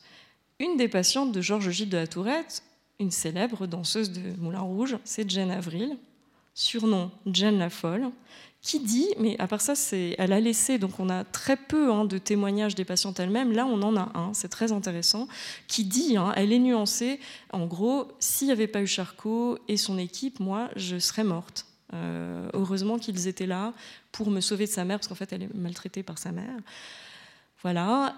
En même temps, elle critique, elle dit nous, on faisait, hein, on faisait les hystériques, donc elle a, ce, ce, discours critique, mais elle, elle dit le bal des folles, donc celui que je vous ai montré avant, donc c'est pas tout à fait comme dans le film. Ça m'a sauvé la vie. J'ai découvert là un moyen en fait de me sauver qui était la danse. Donc elle, elle retourne exactement le paradigme de Georges Gilles de la Tourette. Elle dit mais moi c'est la danse qui m'a sauvé. C'est pas la danse qui me rendait choréique, c'est le fait de pouvoir danser qui m'a sauvé. C'est la danse qui est une thérapie. Je vous ai mis un extrait où elle dit que c'était vraiment son trésor et son refuge et que si elle n'avait pas découvert la danse, voilà, elle, euh, elle aurait totalement dépéri. Et puis Jeanne Avril va participer de retournement puisqu'elle va jouer les mouvements hystériques et épileptiques et choréiques et danse de Saint-Guy sur scène. Euh, elle les fait, ce qui ça normalement est une aberration. public que Georges Gilles de la Tourette, il dit mais c'est affreux, justement tout le monde va être contaminé dans le moulin rouge puisqu'il y a des gens qui font les mouvements contaminants et puis tout le monde va devenir fou, c'est vraiment, il faudrait vraiment pas y aller. Eh bien non, de fait, les gens au moulin rouge ne sont pas massivement atteints par une épidémie, c'est donc quelque part aussi une démonstration.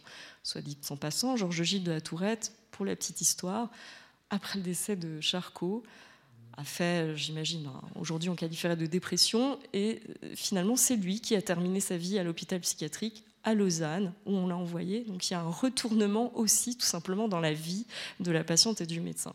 Bon.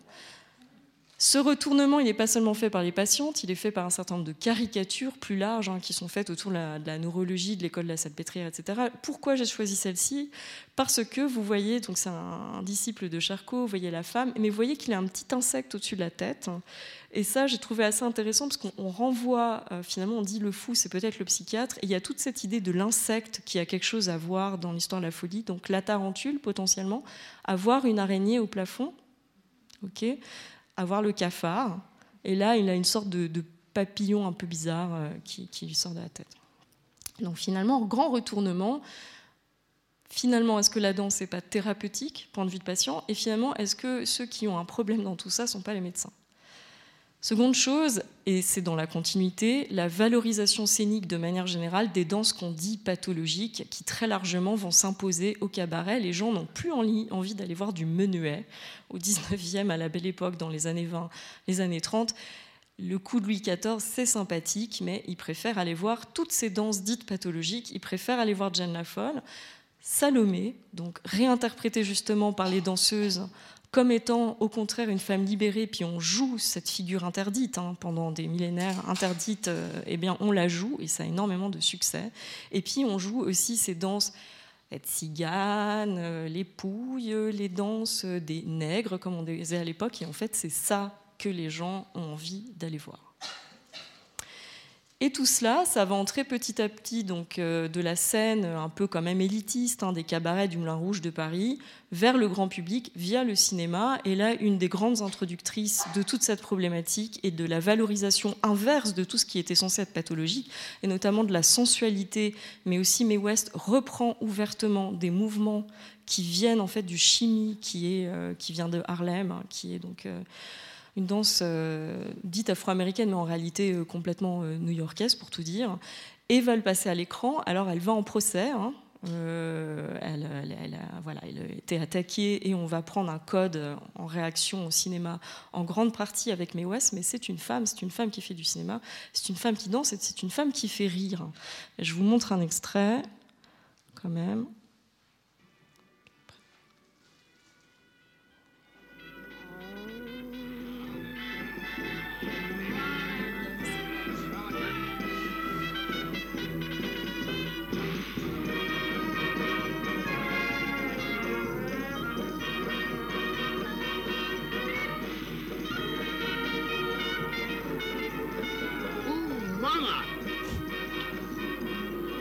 How you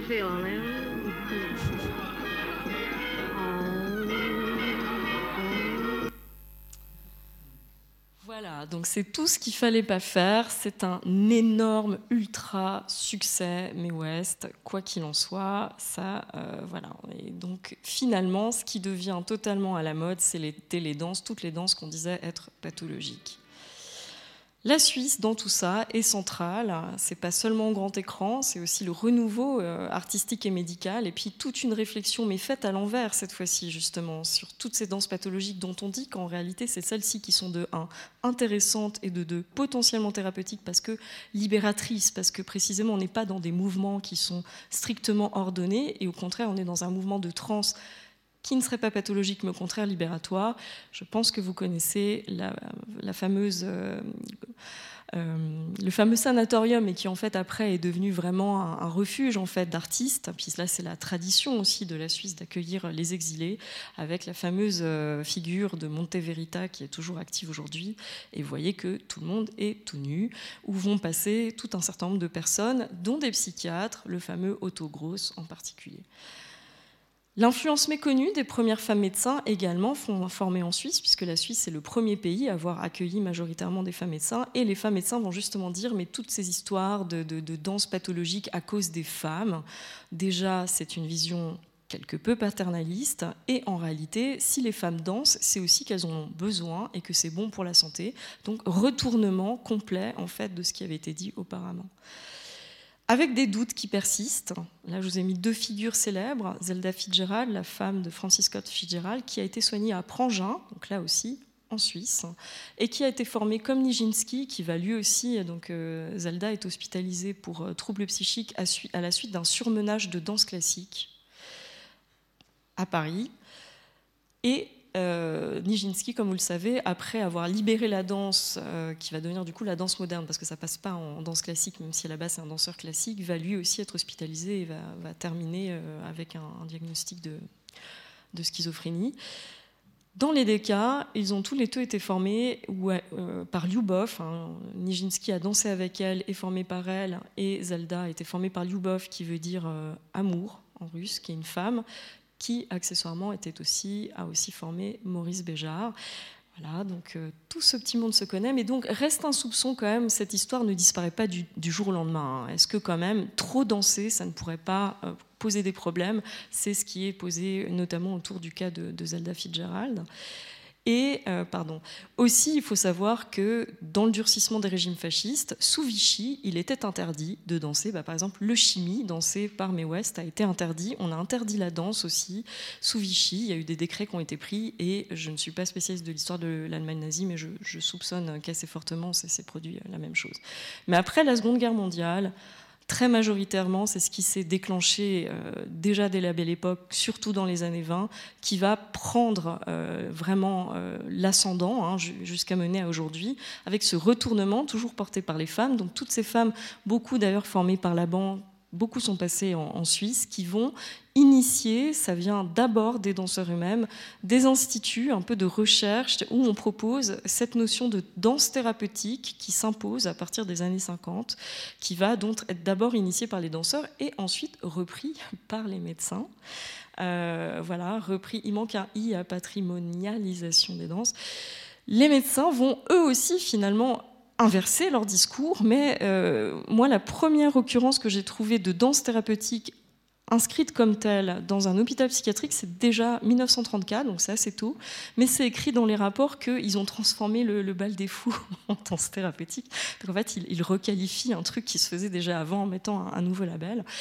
Mais là, je vous ai montré, enfin, c'est autour du courant de la psychiatrie existentielle, de la gestalt aussi, qui est importante là-dedans en psychologie, etc les psychologues, psychiatres, psychothérapeutes, psychanalystes vont reprendre cette notion de danse-thérapie qui ne vient pas de chez eux, mais vont très largement l'adopter. Et puis, en lien avec ça, cette revalorisation, cette valorisation des danses qu'avant on disait pathologiques, qui maintenant deviennent thérapeutiques, ça se joue aussi sur une patrimonialisation des danses qui étaient autrefois vues comme malsaines. Donc le tarantisme est un des exemples. Salvatore Bevilacqua, sur cette question de la patrimonialisation, il a consacré une, thèse. Et de manière générale, il va y avoir tout un mouvement de mise en avant, de documentation, cette fois-ci pas pour s'en moquer ou les pathologiser, mais pour les documenter de toutes ces danses distrans. Et j'ai pris un exemple célèbre, c'est celui du couple formé par une anthropologue et un psychiatre qui a pris euh, cette vidéo. Sur, euh, voilà, cette fois-ci c'est à Bali. J'ai pas mis dans, dans le truc. Et puis un héritage méconnu, mais important, et qui serait intéressant euh, d'étudier, c'est l'héritage qu'on a dans les propres mouvements qu'on fait dans les discothèques, transmis par Jane Avril, et ainsi de suite, et ainsi de suite. Des mouvements qui en fait sont les mouvements de la danse de Saint-Guy, et je trouve assez intéressant. Quelqu'un a remixé, alors je ne sais pas si on a le temps, vous regardez vous-même, mais c'est un extrait d'un film qui a été fait par Pabst en 1943, où on met en scène les mouvements de la danse de Saint-Guy, remixé avec Thriller de Michael Jackson, et en fait c'est quasi la même chorégraphie. Après, la chorégraphie de Pabst est évidemment inventée puisqu'on n'a pas de, voilà, de, traces, mais on est en 1943, euh, Michael Jackson n'était réellement pas du tout né, et c'est quand même assez intéressant de voir que les mouvements s'accordent quasiment parfaitement, ce qui montre bien ce long héritage peu ou pas documenté, mais tout simplement des, transmissions par le corps qui se sont faites au fur et à mesure. Alors, qu'est devenue la, danse malsaine hein, euh, Qu'est devenue la danse malsaine il est des survivances du discours pathologique, mais elles se sont surtout déplacées sur euh, le physique, en fait. Voilà, la danse, certaines danses, c'est pathologique, c'est un, problème, ça fait mal à la tête.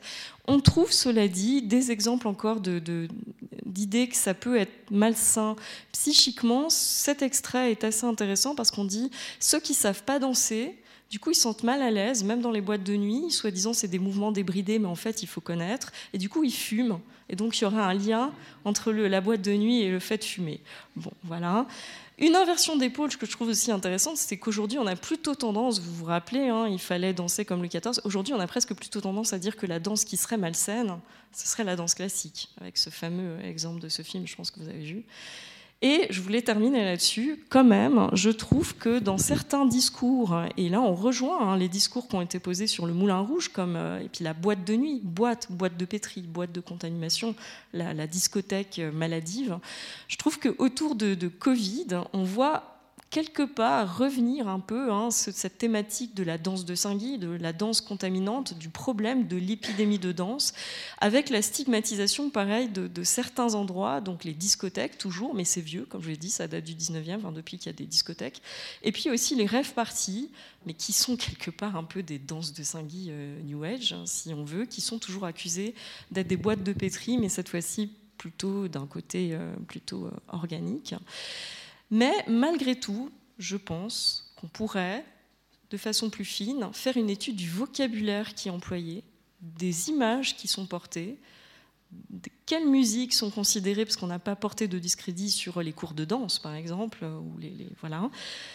Je pense que là, on hérite encore une fois de ce très très long, euh, très long regard qui s'inscrit dans une très longue histoire qui est très typiquement occidentale de la façon dont on pose des, lunettes sur certains mouvements, certains rassemblements autour de la danse et qui passe par cette idée pathologique ou thérapeutique finalement. Euh, est-ce qu'il y a de la médecine?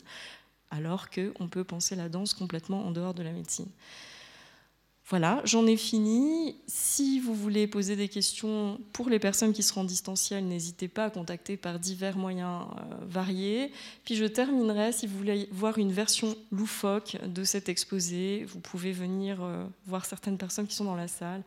25, 26, 27 novembre au Théâtre Sévelin ou pas, parce que voilà, peut-être c'est contaminant et contagieux, mais euh, on a essayé aussi de faire quelque chose d'un peu. voilà.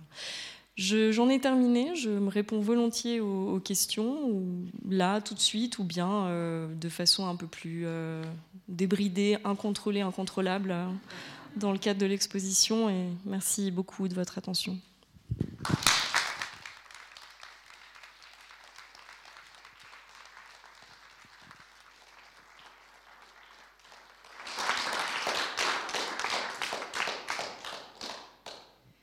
Merci Madame pour cette très riche, fluide et éclairante mise en perspective. C'était vraiment très intéressant aussi avec euh, ce support.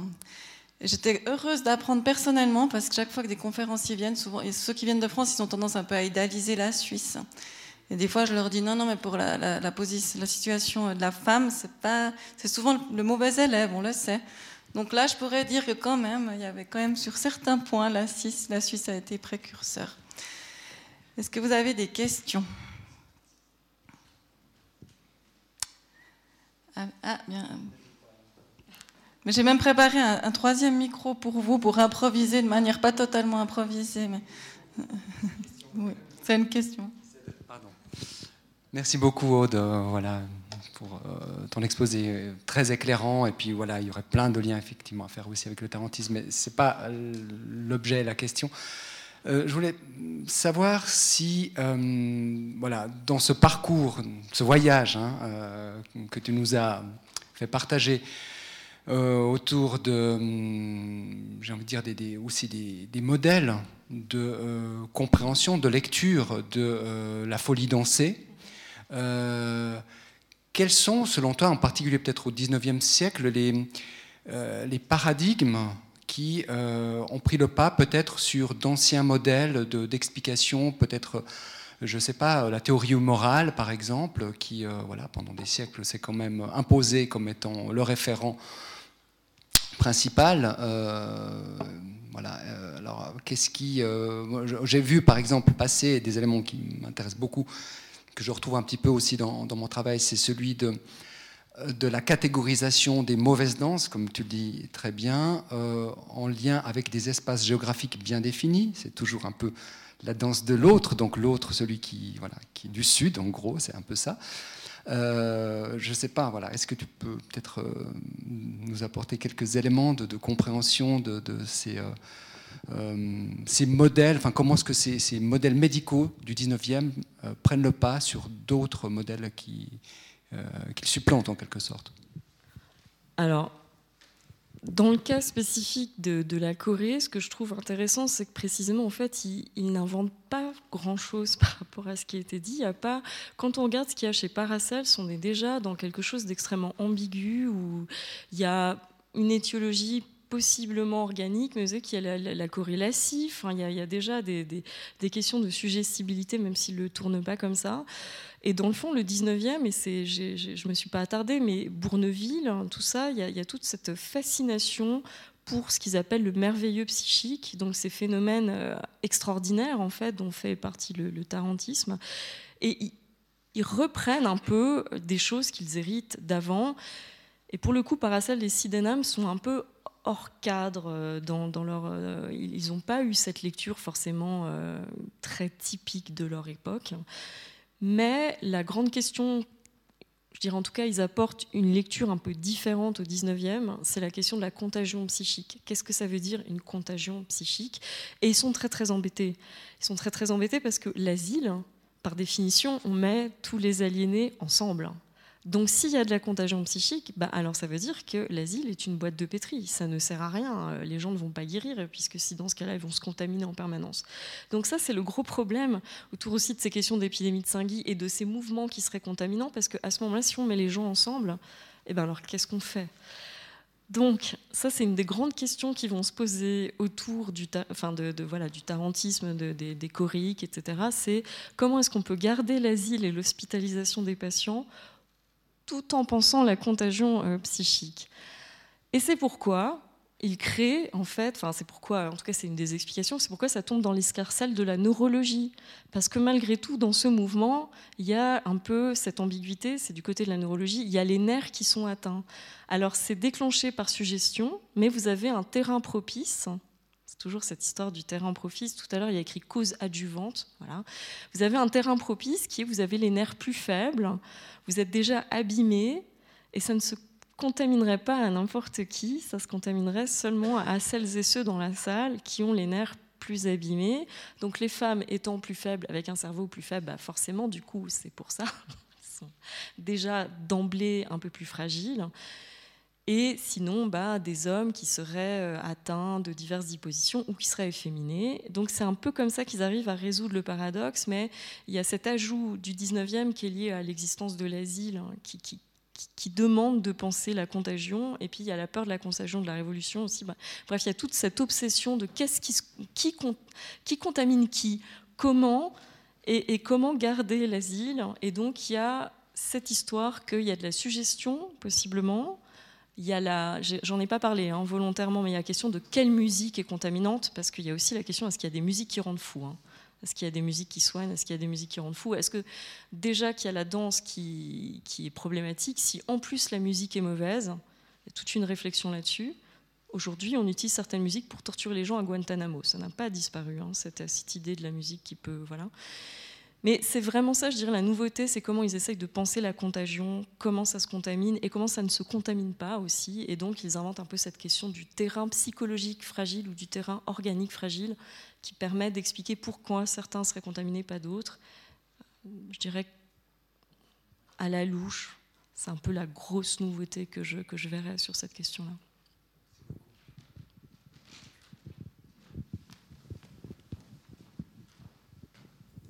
Merci pour votre euh, superbe exposé. J'ai une question à l'historienne. Euh, vous avez montré que les danses de Saint-Guy étaient issues sans doute de l'ergot de seigle, donc du LSD potentiellement. Est-ce que l'on sait, parce que l'ergot de seigle c'est la base, euh, une des bases du LSD, est-ce que l'on sait vraiment si cette danse est issue de ce ce processus euh, chimique ou pas Non, pas du tout. Ça, c'est pas moi qui fais cette hypothèse. Hein. C'est certains autres historiens qui font cette hypothèse, mais en fait, il n'y a absolument aucune, euh, aucune certitude hein, sur cette question-là. On ne sait pas. En plus, euh, alors effectivement, il y a quelques témoignages qui laisseraient à penser. Enfin, mais c'est un peu comme dans le cas de la, tarentule, qu'il y aurait eu un poison qui, qui serait arrivé, etc. Mais c'est vraiment une des hypothèses et elle n'est elle est pas partagée du tout par tous les historiens, beaucoup mettent en avant plutôt le, contexte socio-économique et le côté carnaval qui se poursuit ad vitam aeternam parce qu'on n'a plus envie de retourner travailler. Euh, et puis la rébellion. J'en ai pas parlé, voilà, ma porte d'entrée c'était la médecine, mais il y a évidemment toute la question de, l'utilisation politique de la danse, donc euh, Louis XIV, mais je ne sais pas si vous connaissez Jean Petit qui danse. En fait, Jean Petit qui danse, il danse parce qu'on lui casse un à un chacun des os de son corps. Hein. C'est ça la danse, hein. il danse de sa main, etc voilà, c'est une révolte paysanne, mais les paysans vont reprendre Jean Petit qui danse et vont en faire une danse. Donc ils, ne dansent pas n'importe quelle danse non plus. Hein. Sur certains, on, sait alors dans le cas de 1518, cette danse-là, on ne sait pas si quelle musique ils ont écouté, mais dans certains cas, on sait quelles sont les chansons, quelles sont les musiques, et c'est clairement des musiques euh, de rébellion. Hein. Euh, c'est Jean Petit qui danse, c'est un exemple, mais certaines, euh, certaines carmagnoles de la Révolution, qui sont voilà, utilisées. Je n'ai pas parlé de la, de la, Carmagnole. Donc il y a beaucoup de lectures chez les historiens qui sont plutôt faites du côté de ça, de la rébellion socio-économique, ce qui ne veut pas dire que dans certains cas, il n'y ait pas eu aussi du rituel. Euh, ce n'est pas parce que l'immense majorité des femmes euh, qui ont été considérées sorcières ne l'étaient pas qu'il n'y avait pas euh, des potions avec de la mandragore qui est un puissant hallucinogène. Hein. C'est possible aussi hein, qu'il y ait eu des personnes qui, qui, qui on, on, pense aussi à cette herbe euh, la, sauge des sorcières, euh, il est, possible que pour tenir, pour tenir tout simplement pendant des jours, des semaines, etc., il y avait des, potions, des, drogues, euh, à la fois rituelles, mais aussi tout simplement pour, pour faciliter la, la transe. Mais là-dessus, on a des indices, mais on n'a vraiment absolument aucune certitude spécifique. C'est voilà.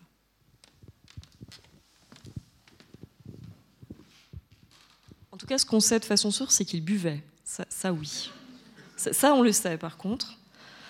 Euh, mais pour les autres adjuvants, on, le sait moins. Et puis, quand c'est dit qu'il y en avait, on ne peut pas non plus complètement se fier aux, procédures, euh, qu'elles soient médicales ou procès.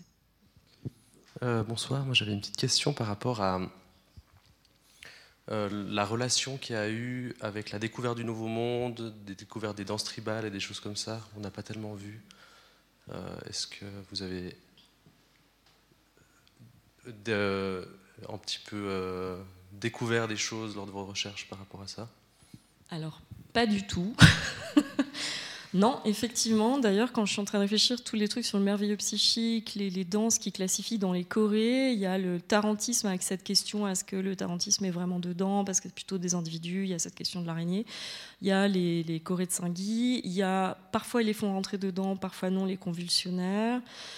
Mais effectivement, euh, ça vient après en fait. C'est-à-dire que c'est pas pathologique les, danses aussi des, esclaves, hein, mais c'est pas des bonnes danses parce qu'elles sont pas nobles, hein.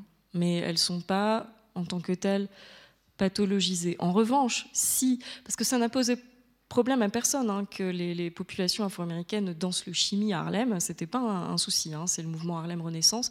Quand Mae West, une blanche, danse le chimie qui vient enfin, qui est une transposition transculturelle en fait, voilà, mais qui est aussi la, danse des esclaves. Alors là, c'est un scandale. Voilà, donc on a au moins cet exemple-là, mais je, n'ai pas, enfin là tout de suite, comme ça, ça me pose une colle, je n'ai pas d'exemple où quelqu'un aurait repris, je sais pas, une danse des Mayas et puis ça aurait été considéré comme pathologique. C'est vrai que je connais pas l'historiographie euh, hispanophone. C'est une bonne question. Il y a du côté de l'Asie aussi, sauf erreur aussi, il, théorise certains d'entre eux qui ont voyagé loin, parlent. Alors c'est pas la moque qui est connue, mais parle, et c'est pas non plus Bali, mais, mais parle de trucs qui font des comparaisons en disant euh, nous on est un pays, enfin on est civilisé, nous sommes supérieurs. Les seuls qu'on considère comme éventuellement à notre hauteur sont les asiatiques hein, dans les théories raciales hein, du 19e et du 20e, hein, voilà, japonais, et allemand. Ça, ça va, c'est correct. Et donc, il y en a certains qui essayent de déplacer le regard pour voir s'il y a l'équivalent des épidémies de Saint-Guy du côté des autres civilisés. des danses pathologiques. Du côté asiatique, ça oui. Mais pour le nouveau monde, là, j'avoue, c'est une colle. en tout cas, moi, j'ai pas vu du côté des écrits de la Salpêtrière, mais ça ne veut pas dire qu'ailleurs, euh, il n'y a pas aussi cette question et qu'il n'y aurait pas eu, côté espagnol, une critique pareille d'Espagnols qui auraient dansé les danses qui sont pas de chez eux, et donc c'est pathologique et c'est un problème. C'est fort possible, mais là, vous me posez une colle. en tout cas, moi, je l'ai pas vu. Autre question?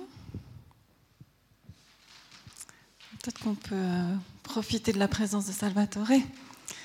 Justement, alors maintenant, si j'ai bien compris, il y a des festivals euh, où on danse la, cette danse héritée du phénomène du tarantisme. La, musique s'entend partout dans le monde, mais je, vous laisse peut-être un peu nous éclairer sur ce qu'est devenu euh, ce tarantisme.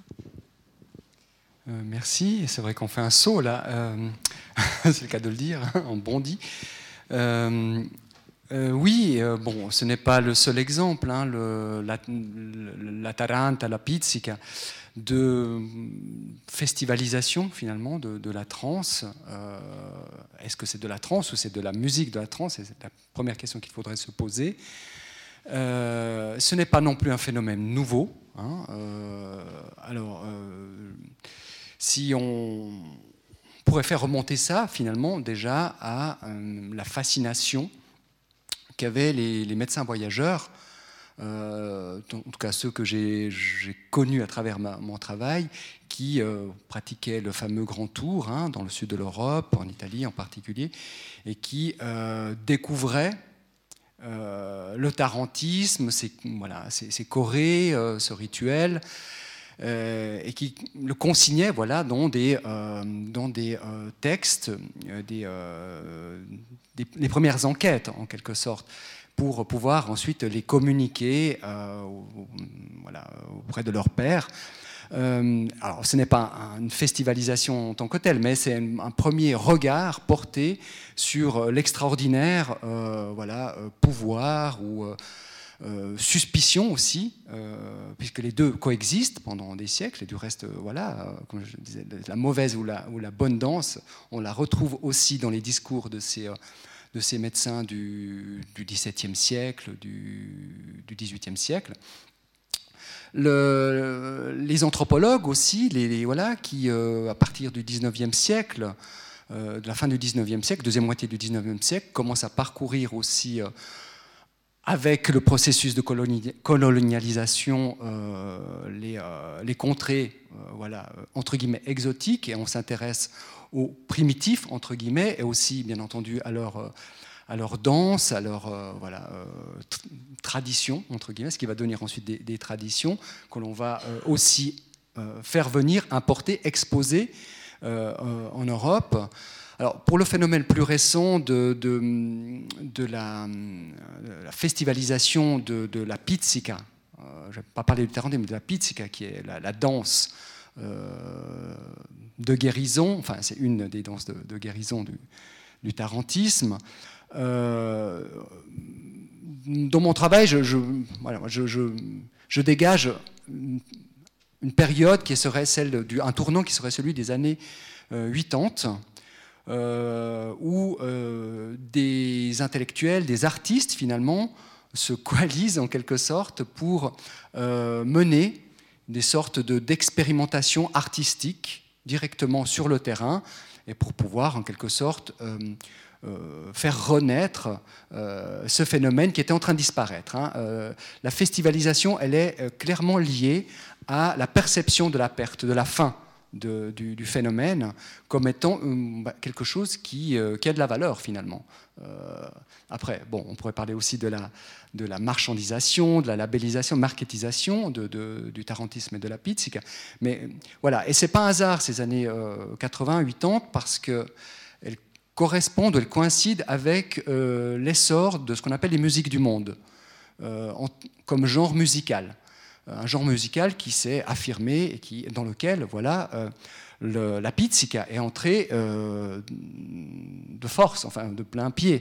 on pourrait se poser la question pourquoi des danses, des musiques comme la, tarentelle, hein, la pizzica, mais aussi comme le flamenco par exemple, et pas ou beaucoup moins les bourrées auvergnates. voilà, il y a aussi une question qui relève de la là encore, du regard porté sur l'altérité, sur la différence, cette fascination euh, pour euh, euh, le Sud, la Méditerranée en quelque sorte, surtout dans le cadre européen, qui, qui, est ancienne. voilà. Cette les festivals Notte da Taranta, il, a été créé en 98, 1998, en Italie du Sud, dans la province de Lecce. Et euh, il a vu euh, une fréquentation mais exploser au cours des années. Alors euh, mes premiers terrains, c'était au début des années 2000, hein, il y a encore relativement peu de personnes. On en est arrivé à 150 000 personnes, voire plus, lors du dernier grand concert, ce qu'on appelle le Concertone, dans le village de Melpignano, qui a moins de 2000 habitants. Hein. Euh, où les gens euh, arrivent de toute l'Italie, de l'étranger. Enfin voilà, c'est devenu vraiment le, grand Woodstock en quelque sorte d'Italie, de, un des plus grands festivals ethnomusicaux, comme on le dit, euh, d'Europe. et là, ce qui est intéressant, c'est de relever pas seulement les aspects, je dirais, de euh, du marketing, donc l'utilisation, la réappropriation de l'image euh, de la musique, mais aussi de, l'icône de l'araignée qu'on trouve sur tous les, toutes les pochettes de disques, on la voit ici d'ailleurs. Hein. Euh, les livres aussi, déjà, voilà, le, fameux historien des religions, historien des religions et ethnologue Ernesto De Martino utilise aussi cette euh, cette figure, cette icône, cette, bête mythique hein, de, la tarentule. Euh, mais c'est aussi hum, un processus, je dirais, local de réappropriation. Et les deux vont de pair, en quelque sorte. Euh, d'un côté, voilà, le phénomène est, comment dire, piloté par le haut, comme je disais, par des intellectuels, des artistes qui vont déterminer en quelque sorte un peu les nouveaux codes aussi, les nouvelles formes. Euh, mais il y a des formes aussi, plus, comment dire, qui viennent du bas, qui vont essayer de, euh, euh, de manière peut-être plus, moins standardisée, de se réapproprier de la mémoire, voilà, notamment des personnes âgées, des, anciens, les techniques de danse, les techniques de construction, des, de fabrication des instruments, qui vont se mettre surtout dans une posture de parfois de résistance par rapport euh, à l'industrie touristique qui accompagne finalement cette festivalisation et qui vont à la fois être des, comment dire, des, porteurs, en tout cas se revendiquer comme porteurs de, de la mémoire, de cette, de cette tradition, de cette culture, du mythe, tout en fustigeant euh, l'action des, euh, acteurs euh, institutionnels, euh, comme voilà, les, communes qui, organisent le festival Dante della Taranta, qui euh, drainent des flux incontrôlables. alors c'est une, autre, forme de transe peut-être, hein, de, touristes, avec tout voilà, les, dégâts que cela pourrait entraîner.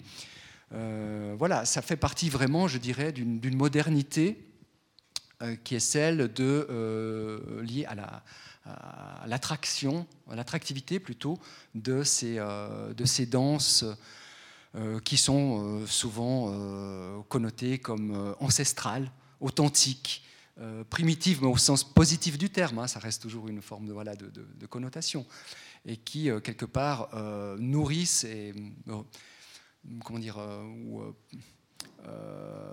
guérissent, j'ai envie de dire, entre guillemets, un petit peu plutôt nostalgie qu'une voilà, une souffrance comme celle qu'on a vue euh, tout à l'heure dans l'exposition des, femmes tarentulées, mais plutôt une nostalgie du passé, une nostalgie de, euh, comment dire, d'une utopie, d'une société beaucoup plus euh, peut-être non peut-être pas égalitaire, mais plus simple, voilà, tout simplement. Et puis moi, je suis pas spécialiste, donc cette gestuelle de, de, cette danse, c'est vraiment similaire euh, à celle des hystériques de Charcot On a reçu Didier Huberman qui a écrit euh, sa thèse sur la mention de l'hystérie il y a quelques semaines et, qui parle de cette théâtralisation des gestes. Est-ce que ça, fait vraiment écho dans les deux cas? En tout cas, les points communs et en tout cas le regard. encore une fois, c'est difficile parce que c'est à distance, hein, donc euh, voilà. Mais c'est toujours ça, des gens qui se soulèvent, qui, balancent la tête en arrière, qui tourbillonnent très très vite, qui se roulent par terre. On, a toute cette histoire. Du côté des danses de Saint-Guy à l'époque, il y a moins de roulements par terre, etc. Mais il y a beaucoup les rondes, les virevoltements. En tout cas, ça, ça revient. Hein. On virevolte sur soi, on peut plus s'arrêter quand même. On a des mouvements comme ça.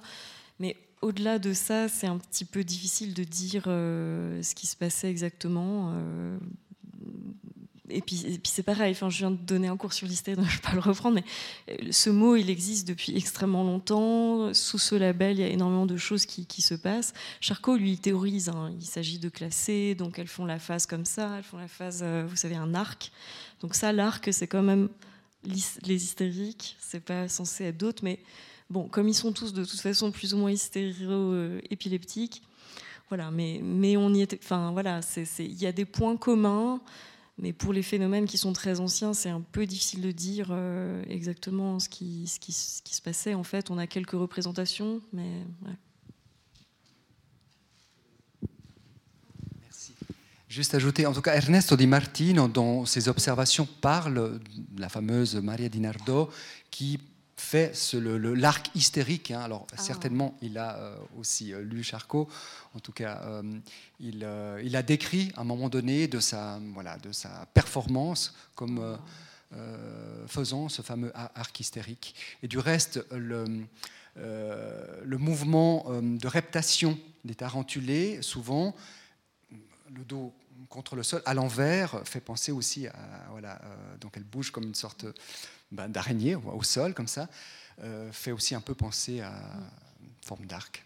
Mais après, il est très probable que ça a évolué au cours des siècles et on suppose toujours que le peuple n'est pas au courant de ce qui se passait, mais il y, a, tout plein de mouvements qui s'héritent aussi et qui passent de l'hystérie. Enfin, on sait que les gens faisaient les hystériques, donc il est, probable que les tarentulés du 20e ne sont pas les mêmes que celles du, 14e. Ou, c'est, très difficile à dire.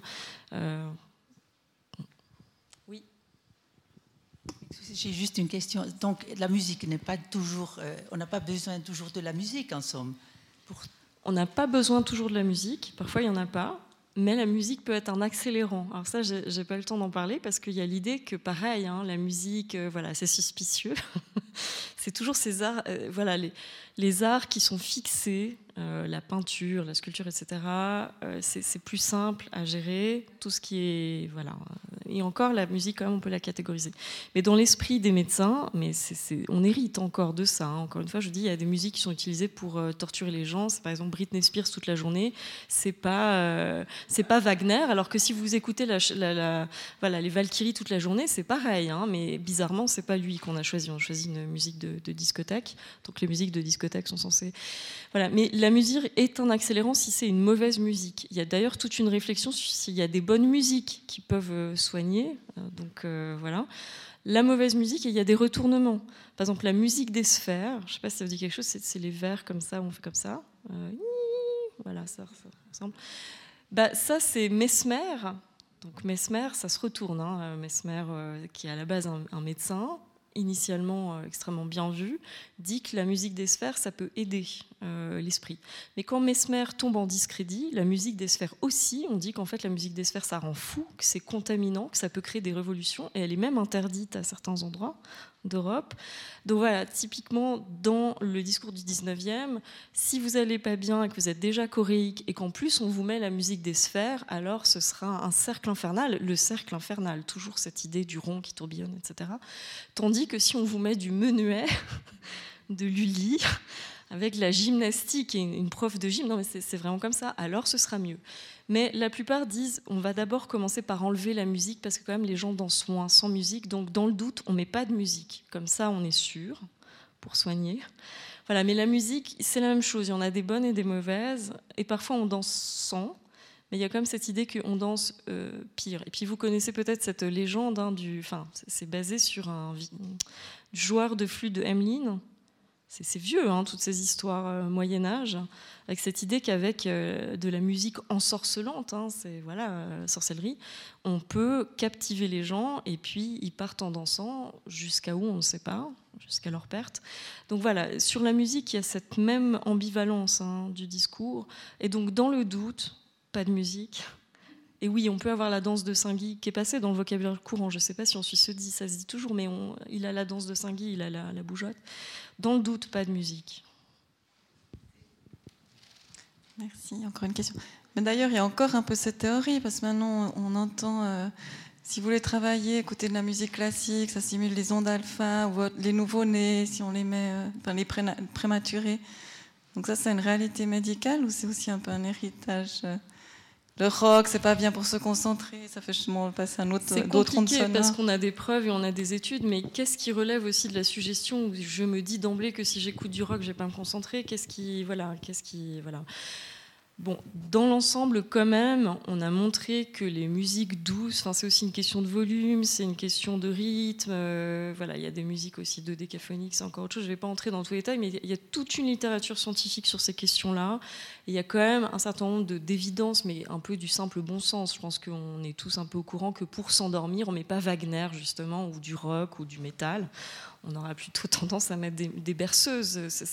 on le sait qu'il y a des berceuses et que les berceuses, ça peut être efficace, c'est une vieille technique. Mais aujourd'hui, on a des, voilà, des, variants scientifiques sur cette question du calme versus l'excitation. Par contre, sur cette question de la musique qui rend fou, ça aujourd'hui, voilà. Ce qu'on sait par contre, c'est que si on vous répète le même encore et encore et encore et encore et encore musique, toujours, jour et nuit, alors oui, c'est très très agaçant et c'est utilisé. Euh,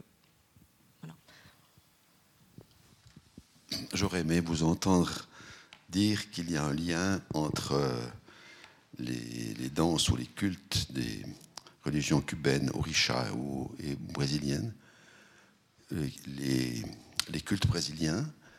Euh, est-ce que c'est un, un, fantasme qui est le mien ou bien est-ce que vous pourriez me confirmer dans cet objectif?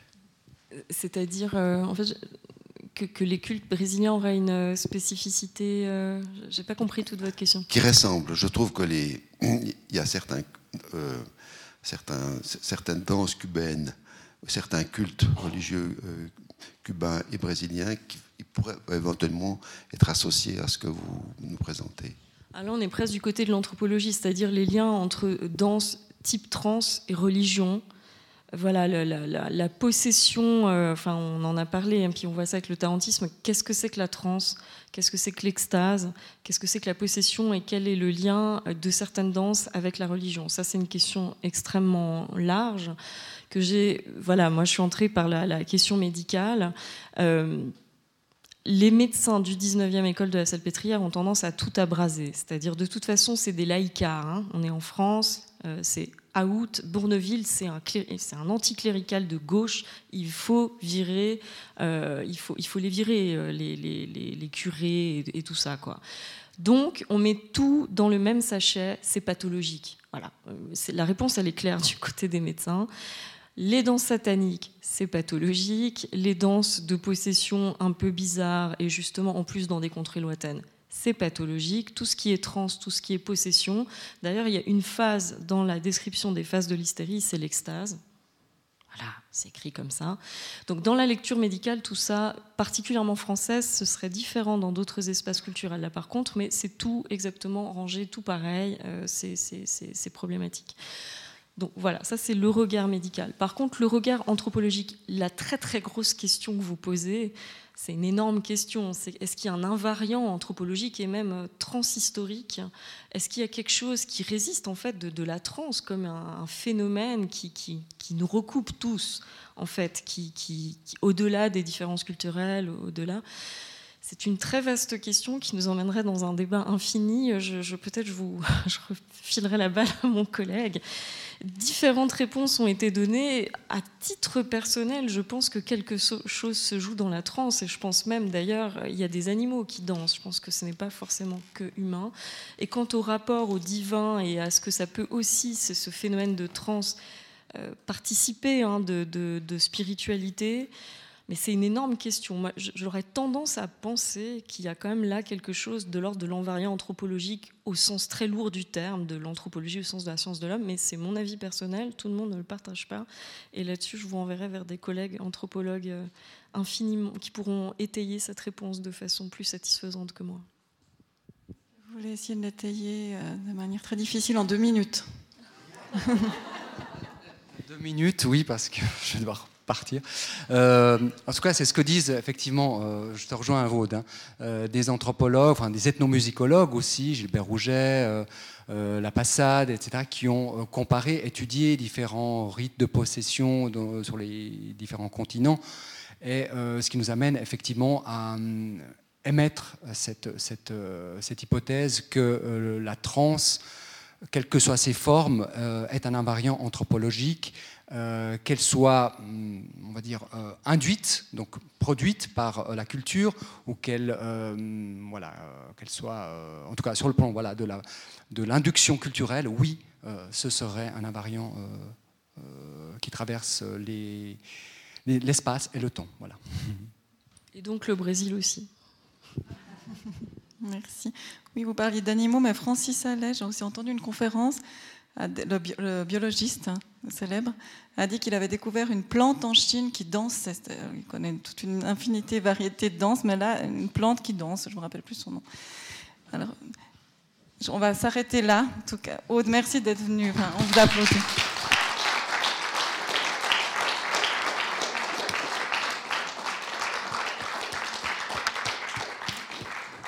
Juste, euh, vous pouvez continuer, vous restez un petit peu autour du bar. Notre bar est circulaire, c'est un peu dangereux. Mais... donc voilà. On peut continuer la soirée et vous pouvez continuer de regarder l'exposition. Merci la technique, merci euh, Joël et Marie, et merci pour votre présence. Belle fin de soirée.